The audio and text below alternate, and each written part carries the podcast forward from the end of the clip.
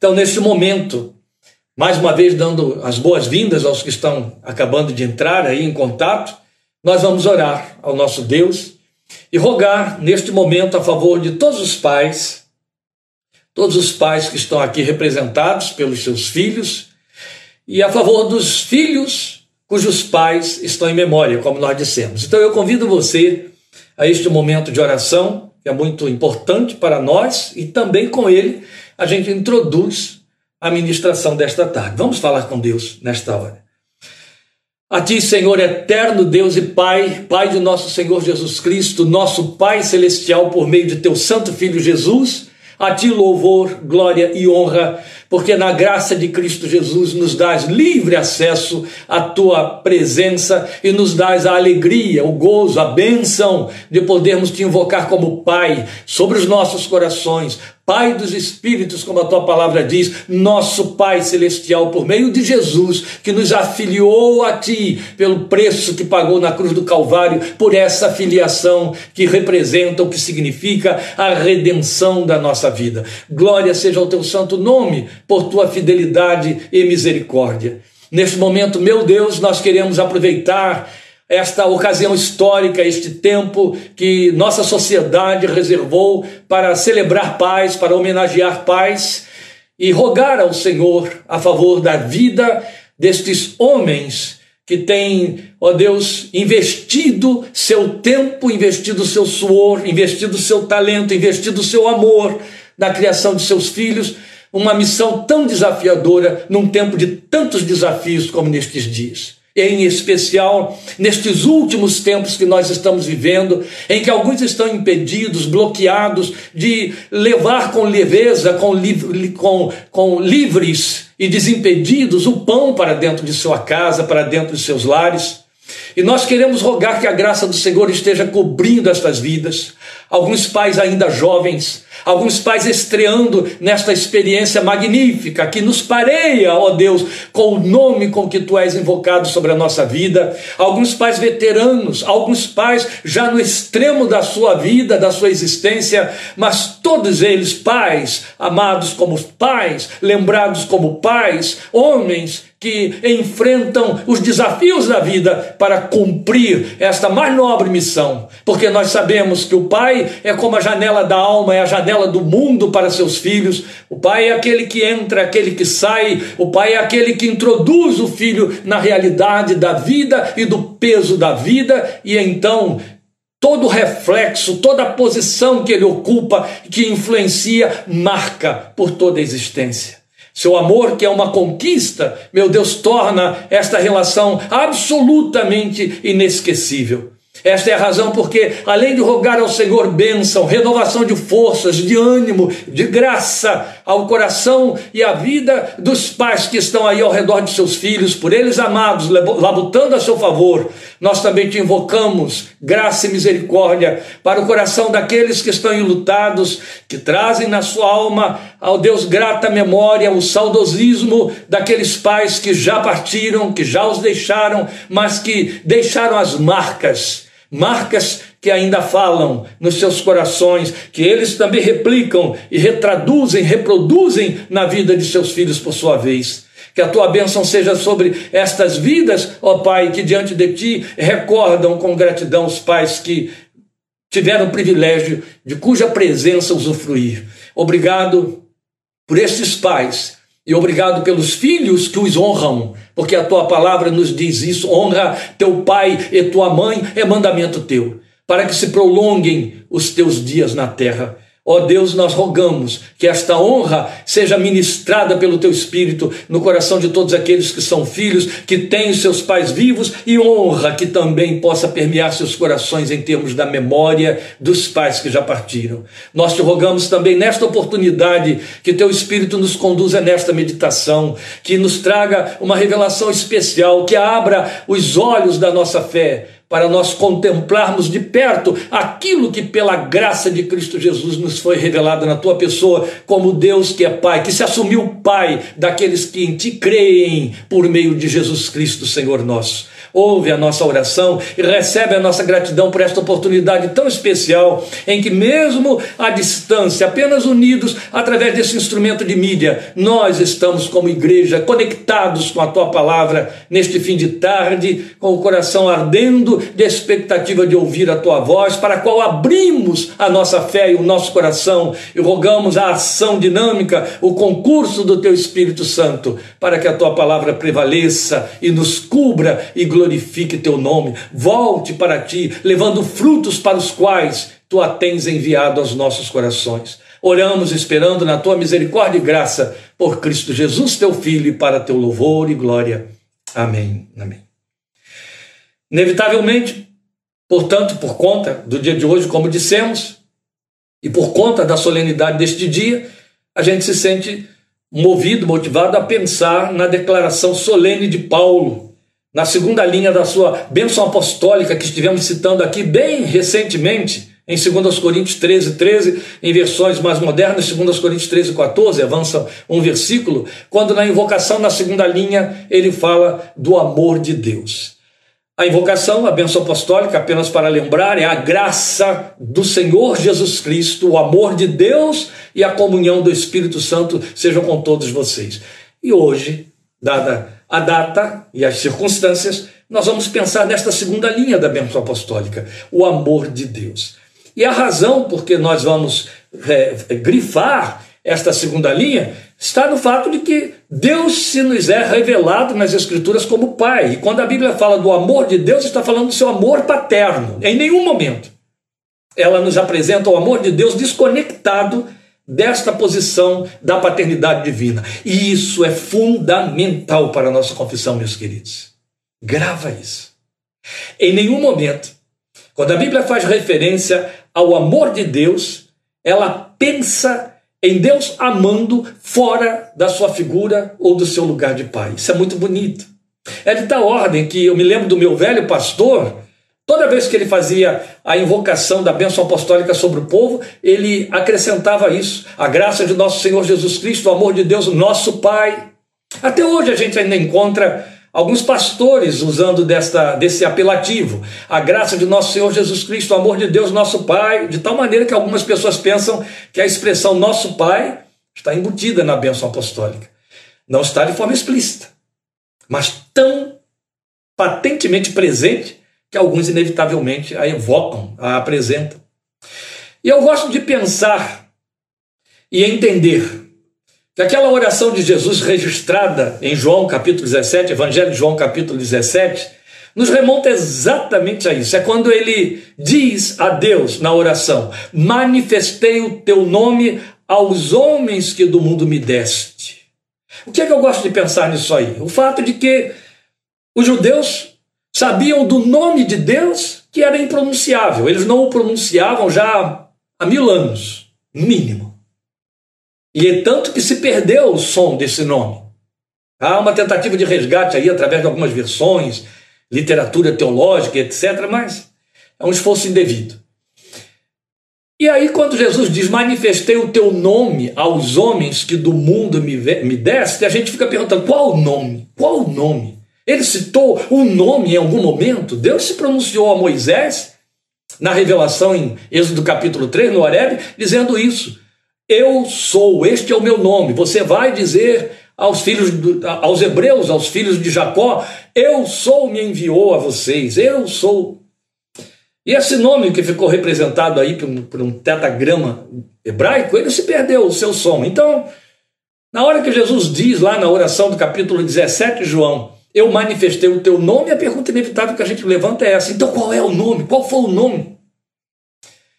O exame dos evangelhos o exame do ministério de Jesus, ouvir o som da sua voz, especialmente quando ora e quando ensina os discípulos a orar, atendendo a uma solicitação deles. Falamos sobre isso há algum tempo atrás, lembra? A escada do Pai Nosso, vocês devem estar lembrados. Nos faz ver de imediato que nome foi esse que ele deu a Deus e manifestou aos homens: Pai. Vocês orarão assim, lembram disso?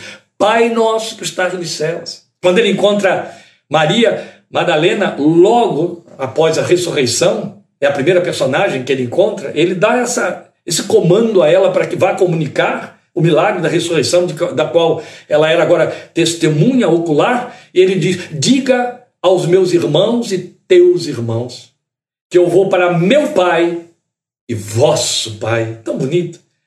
Pai, o nome alusivo a Deus, referente a Deus, que Jesus revelou para nós. E foi de fato o Senhor Jesus quem nos revelou a paternidade divina como ninguém antes dele pensou em fazer ou sequer que se pudesse fazer. Quando Moisés fala para Israel, está lá em Número 19, que Deus é o pai de Israel, ele está se referindo a Deus como autor da nação, autor do povo. Entende? Mais criador do que essa característica familiar com que Jesus o, o apresenta para nós. Então, quando ele diz para os israelitas que Deus é o pai da nação, nenhum israelita, até hoje, fez uma atribuição individual de paternidade divina. Então, nenhum deles atribui a si mesmo esse lugar de filho de Deus. No mínimo, eles são filhos de Israel, filhos de Jacó, aliás, no máximo.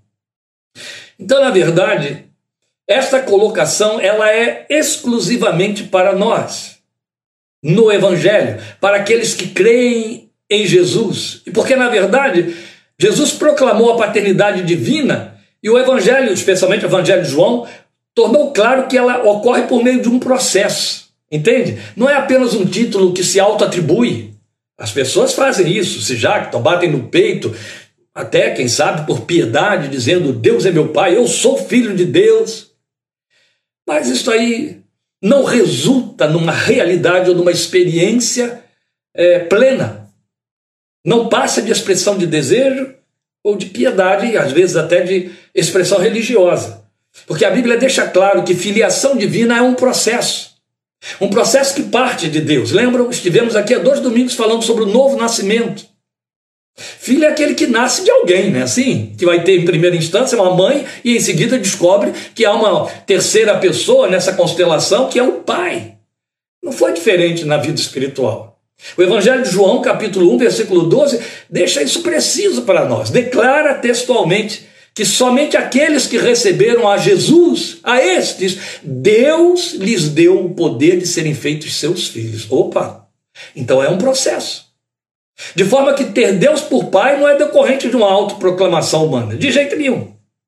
É resultado de um agir de Deus. Ele opera uma realização transformadora de natureza, que estivemos chamando, a Bíblia chama, de novo nascimento. E o Evangelho nos ensina fartamente esta gloriosa doutrina. Fartamente. Nós aprendemos que a filiação divina é resultado desse processo espiritual da parte de Deus no coração de quem crê. E Paulo trabalha com isso textualmente em Romanos, capítulo 8, um dos textos mais ricos da Bíblia e mais apaixonante para mim.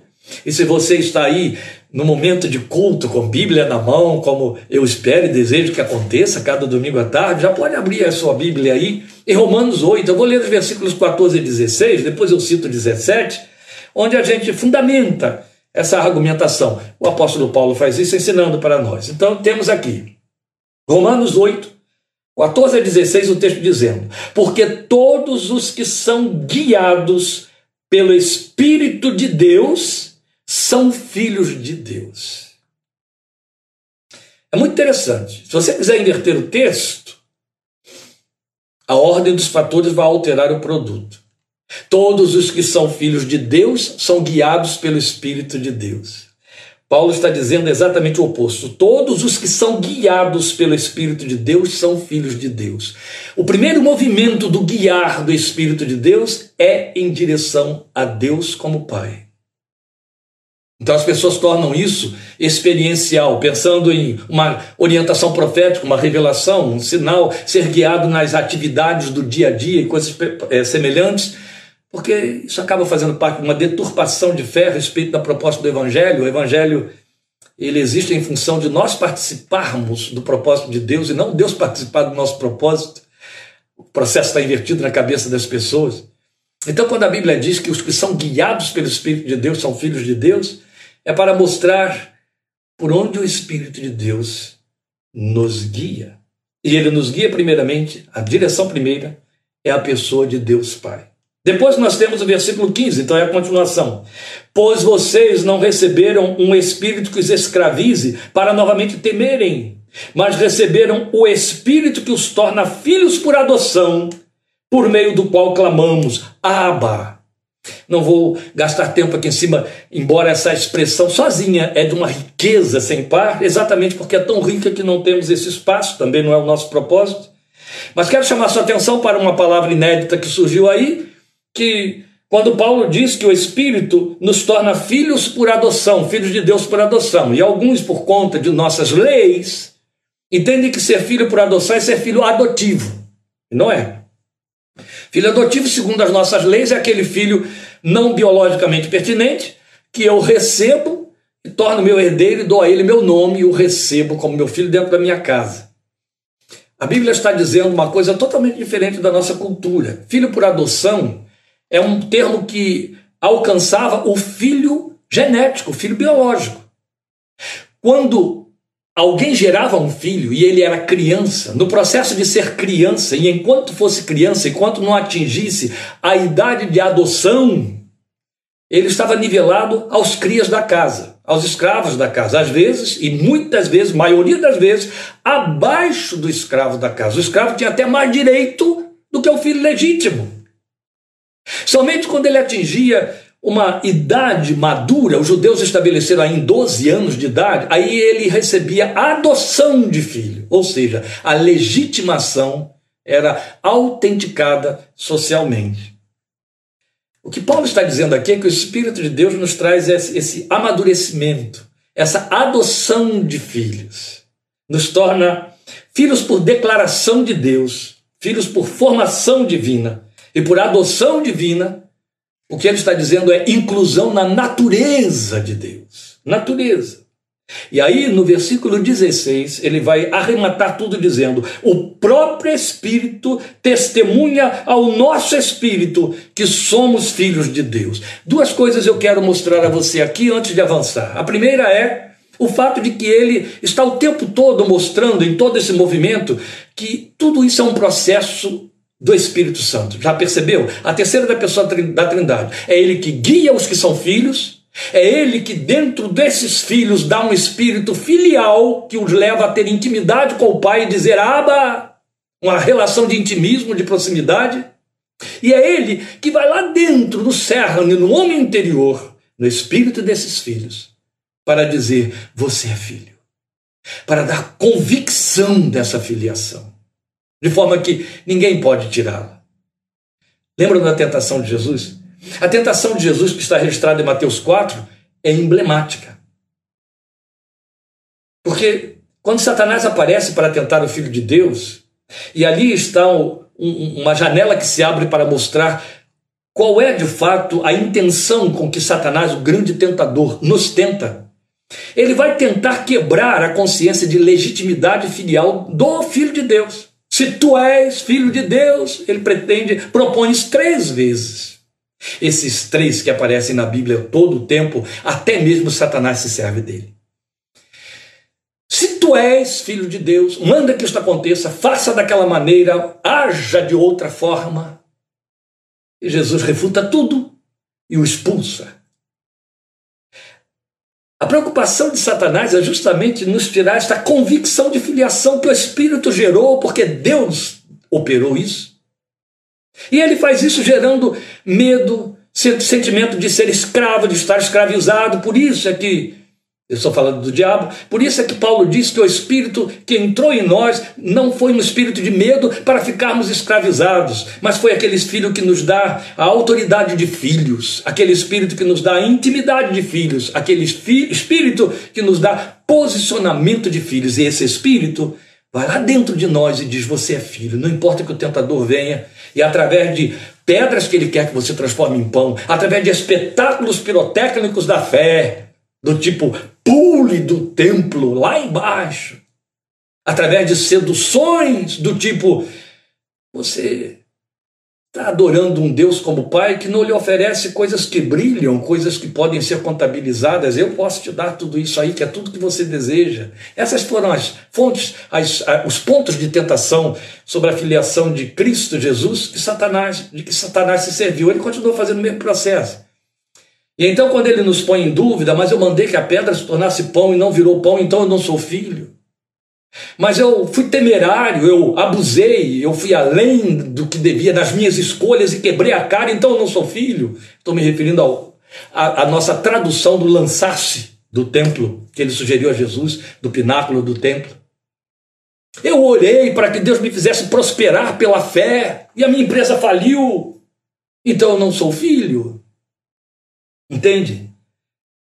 Estas são as áreas onde ele vai tentar desvincular da nossa fé, da nossa confissão, a convicção de que somos filhos de um Pai que nos abençoa com toda sorte de bênçãos espirituais nos lugares celestiais em Cristo Jesus. Estamos dentro da mesma cartilha que você tem acompanhado. Então, o Espírito de Deus, contrapondo-se a isso, vai lá no seu íntimo, nesses momentos de tentação, para dizer: não, não, não, a pedra não tem que se transformar em pão.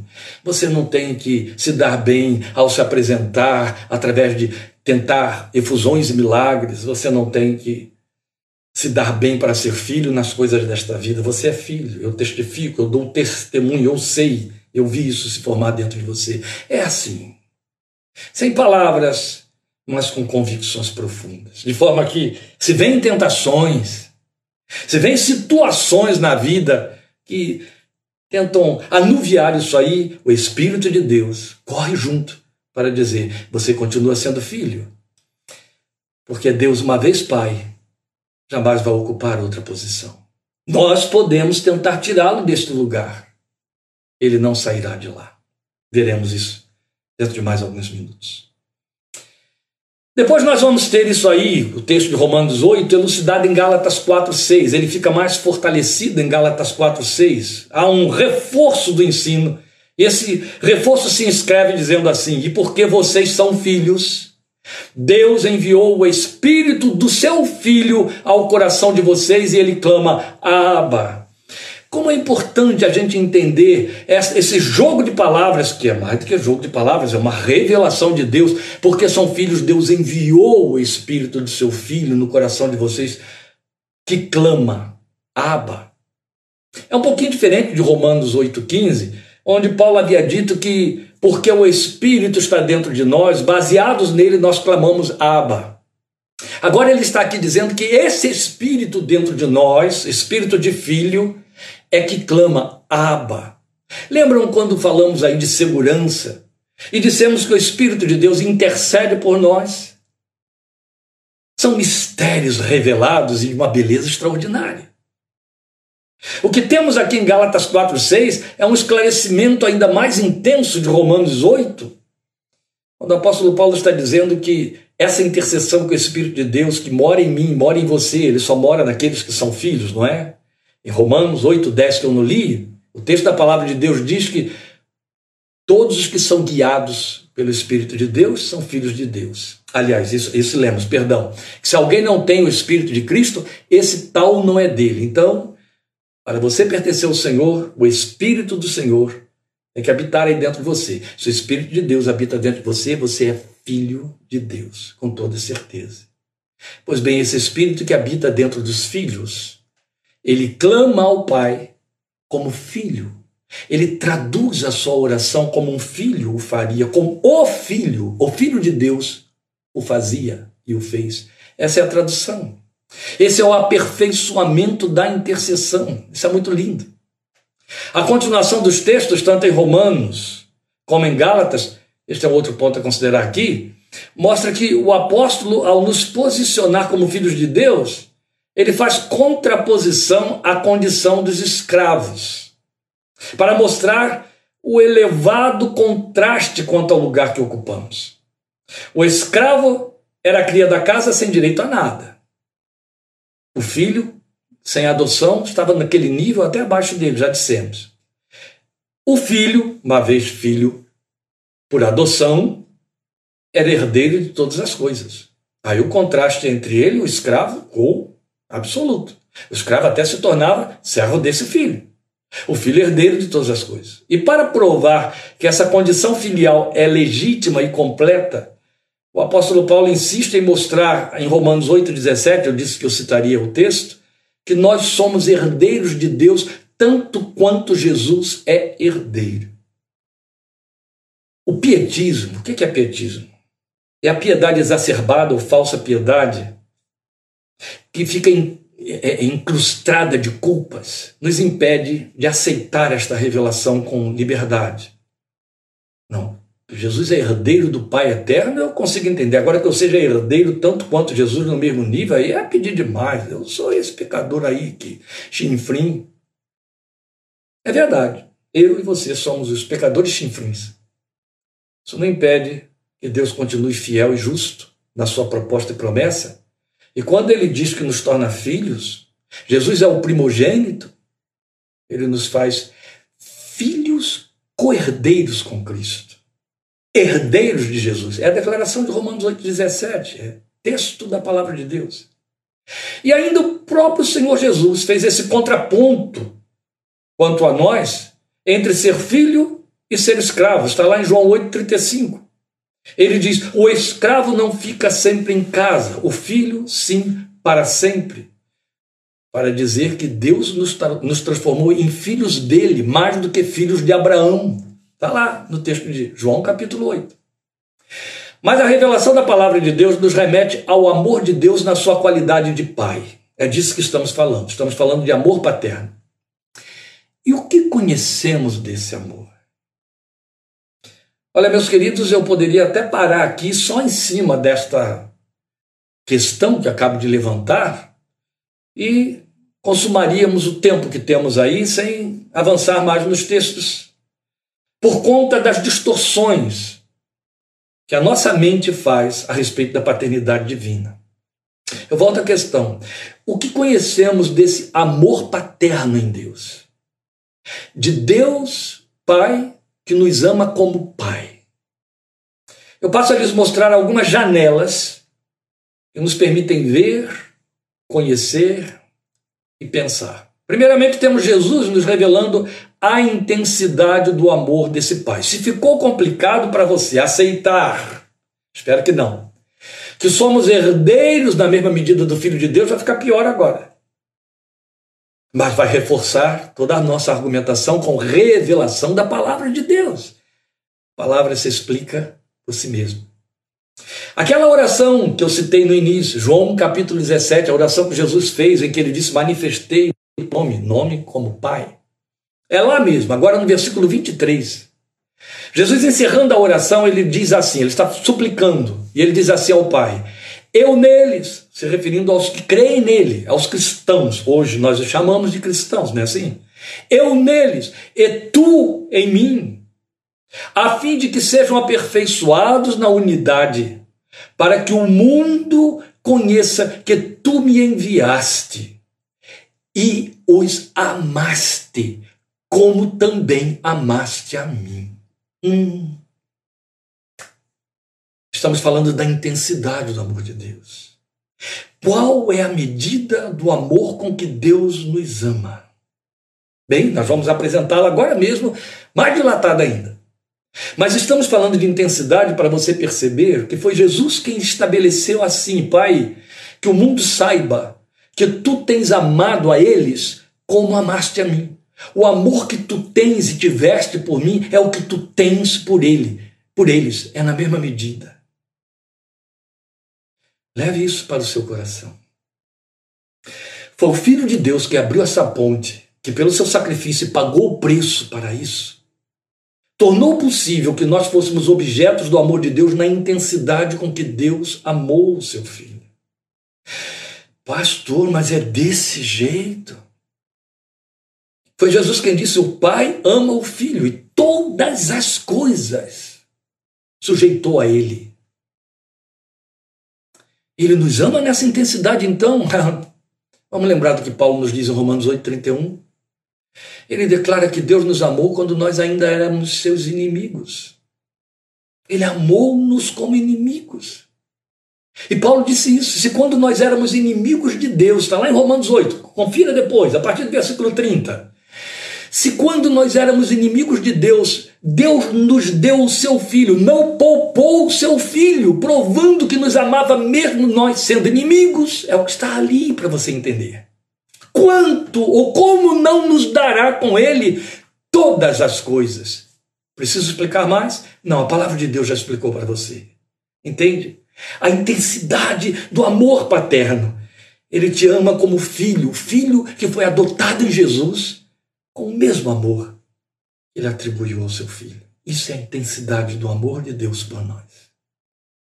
Depois nós ouvimos que esse amor nos precede no tempo, desde os dias da eternidade. Está lá no Velho Testamento, Jeremias, capítulo 31, versículo 3. Há muito que se me apareceu o Senhor dizendo: Com amor eterno eu te amei. Oh, isso é lindo demais.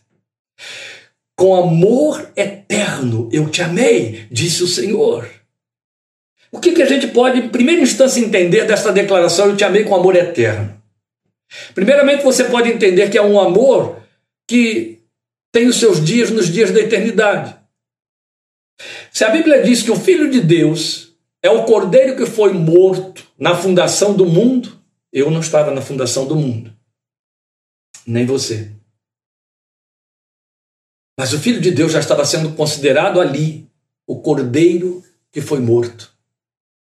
Prova do amor de Deus por mim e por você para nos tornar filhos. Isso é suficiente para a gente pensar que esse amor é eterno? Bem, eu quero dizer a você que o amor eterno precede a fundação do mundo. E aí não dá para a gente mensurar. Quando começou a eternidade, ela não tem começo.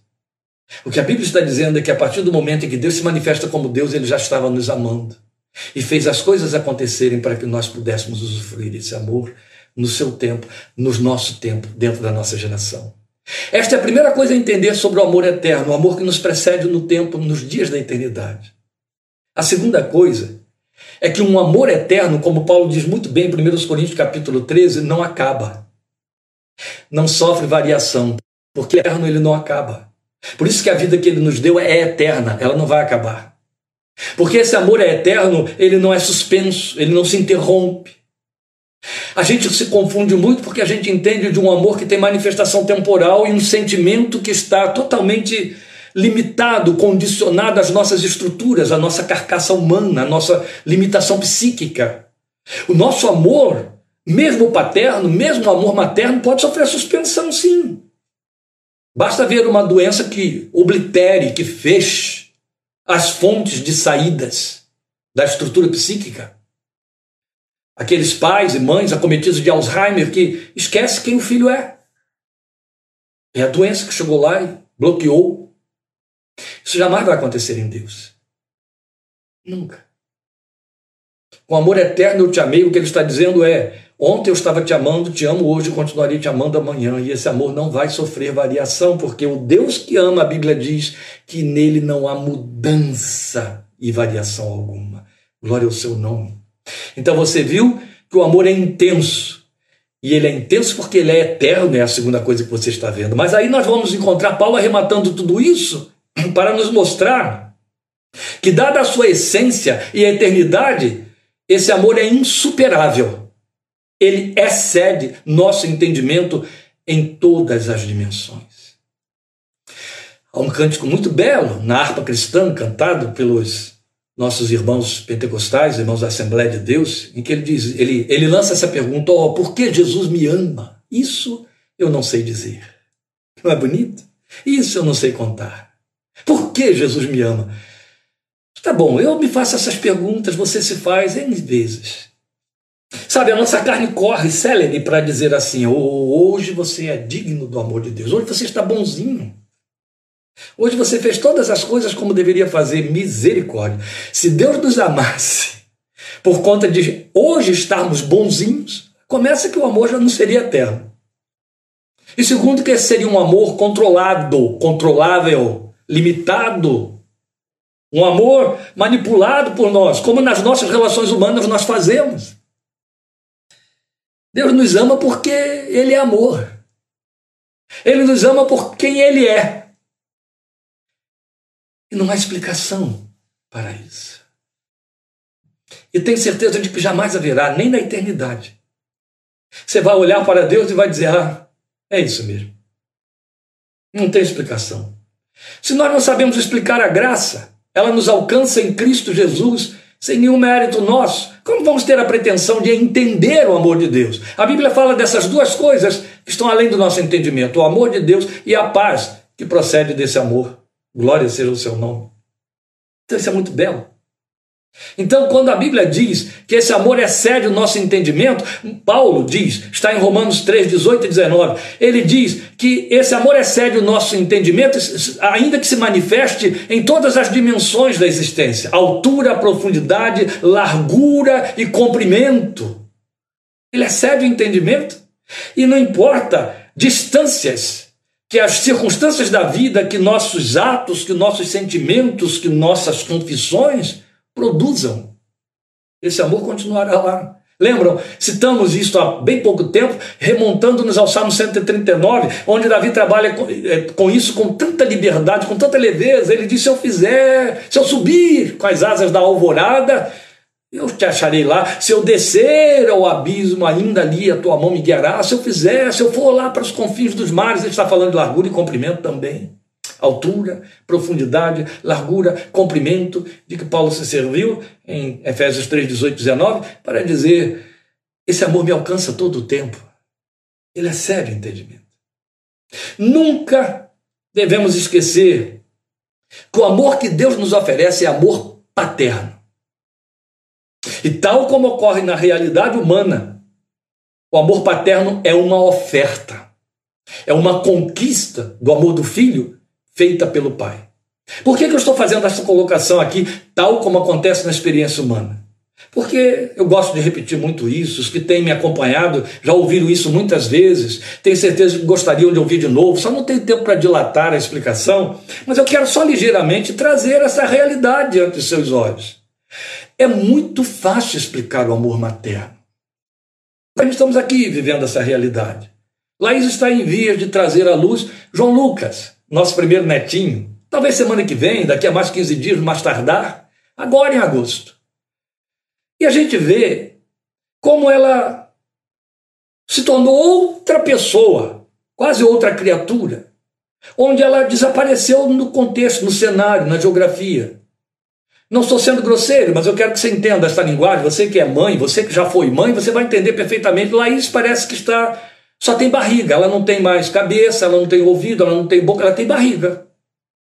Ela pensa na barriga. Ela vive em função daquela, daquele ventre que agasalha e forma o João Lucas. 24 horas por dia sendo mãe que ainda não deu à luz. Imagine depois, né? Mas isso acontece com todas as mães. Então é fácil você entender o amor materno. Ela carrega essa criança, e não só carrega, que acho que é um verbo pesado, ela forma. Ela está vendo essa criança ali dentro, é, fazendo uma simbiose com ela, se tornando parte dela.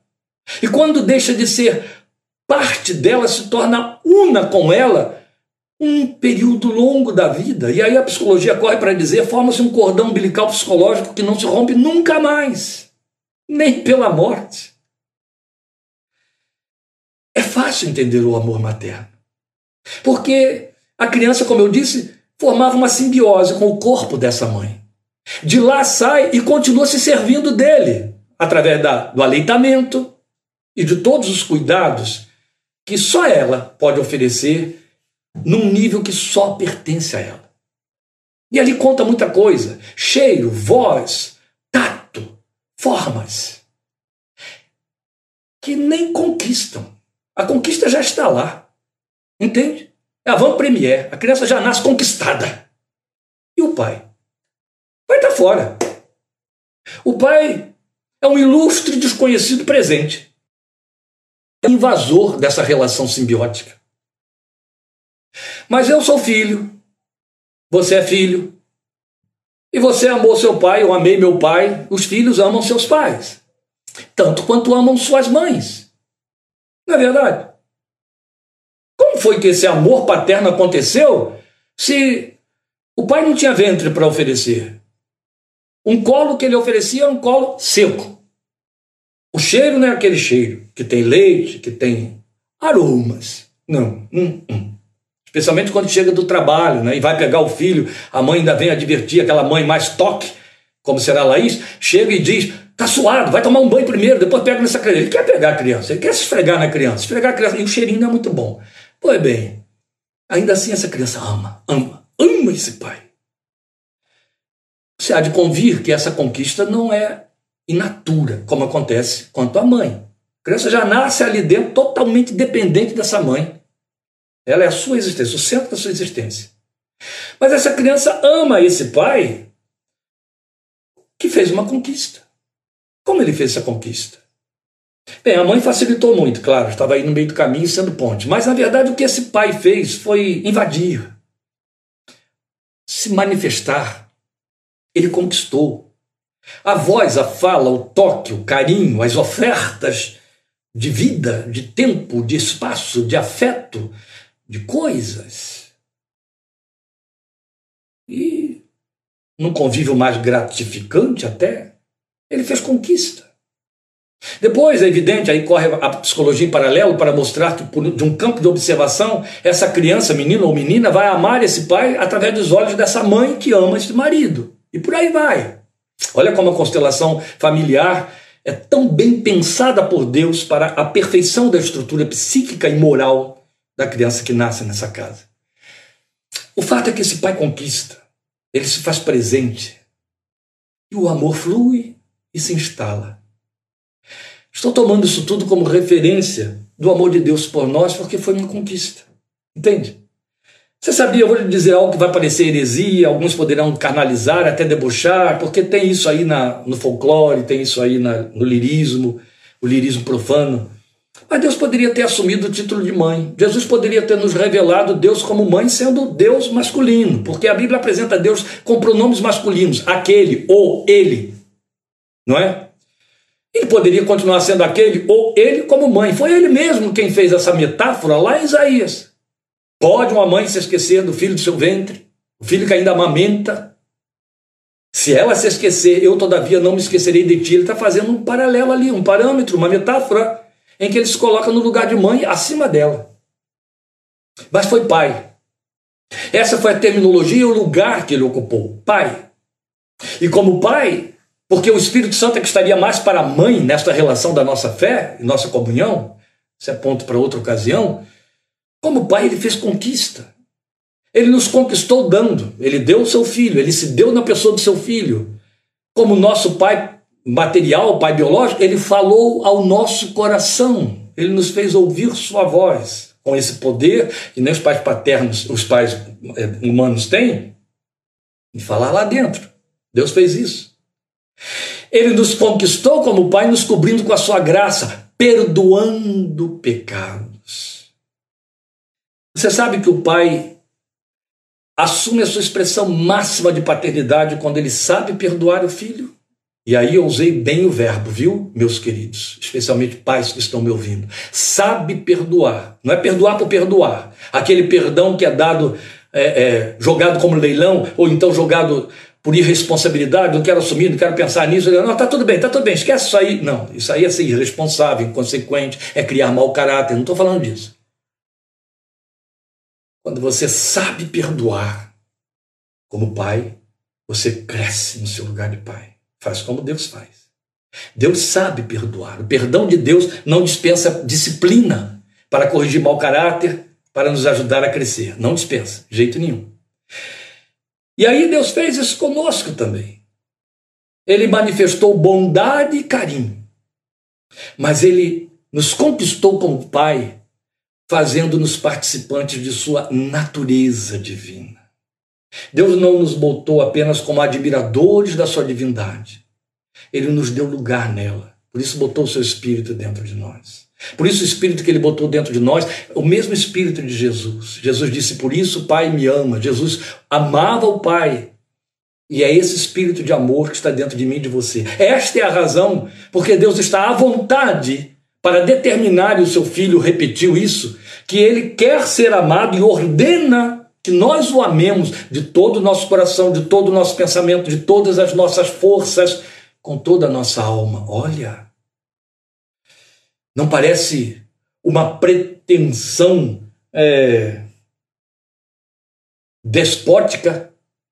Você tem que me amar de todo o seu coração. Não é assim. Ele botou esse espírito de amor dentro de nós. A Bíblia declara textualmente isso em Romanos capítulo 5. O amor de Deus está derramado em nossos corações pelo seu espírito que nos foi dado. Deus te potencializou a amá-lo como filho, para ser um adorador como filho. Deus potencializou você como filha a amá-lo como pai. Entende? Mesmo porque na nossa experiência e formação, Alguns de nós entram muito em conflito com a palavra pai e paternidade. Por quê? Porque passamos a vida fazendo projeções das nossas experiências, das coisas que, que, que, são formadas lá dentro de nós, que calcamos interiormente. A gente faz projeção o tempo todo. A gente projeta maternidade numa professora, maternidade numa é, é, anciã. A gente projeta paternidade nos superiores, nos professores, nos líderes. E se a experiência de paternalização foi negativa, o mau pai, ele existe. O pai ausente, ele existe. O pai que deixa marcas sofridas. Eu me lembro de uma mulher, uma pessoa que eu honro e respeito muito, uma certa vez me dizer que quando ela lembrava do pai e não dizia que não amava esse pai, esse pai português, naquela época muito austero, ela disse que quando ele nos repreendia, o olhar dele doía como se nos batesse. Ela não considerou isso uma experiência negativa.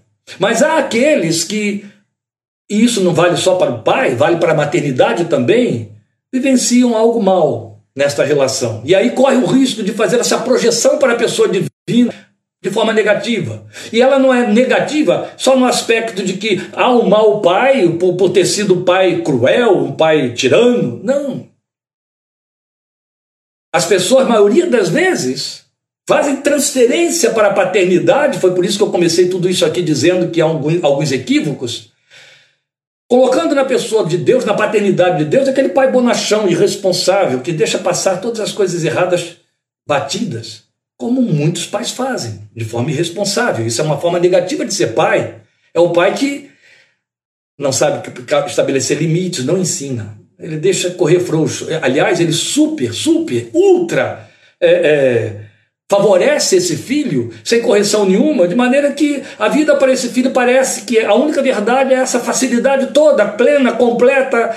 E aí tudo que há de ruim nessa natureza adâmica que trazemos conosco tem lugar e cresce. O preço lá na frente é muito caro. Há aqueles que fazem transferência disso para Deus também. Então, de maneira que Deus tem que ser o doador contínuo o tempo todo, que recebe tudo, aceita tudo, deixa passar tudo e ainda vai correndo atrás para abençoar as decisões, mais erradas que elas sejam, lamentavelmente, meus amados. É a experiência da maioria. Mas não é assim que funciona a paternidade divina. Ele nos faz participantes da sua natureza para desejarmos o que pertence a ela.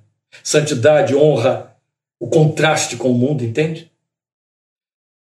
Importa entender que por amor paterno em Deus nós temos um amor que é responsável, ele não é paternalista.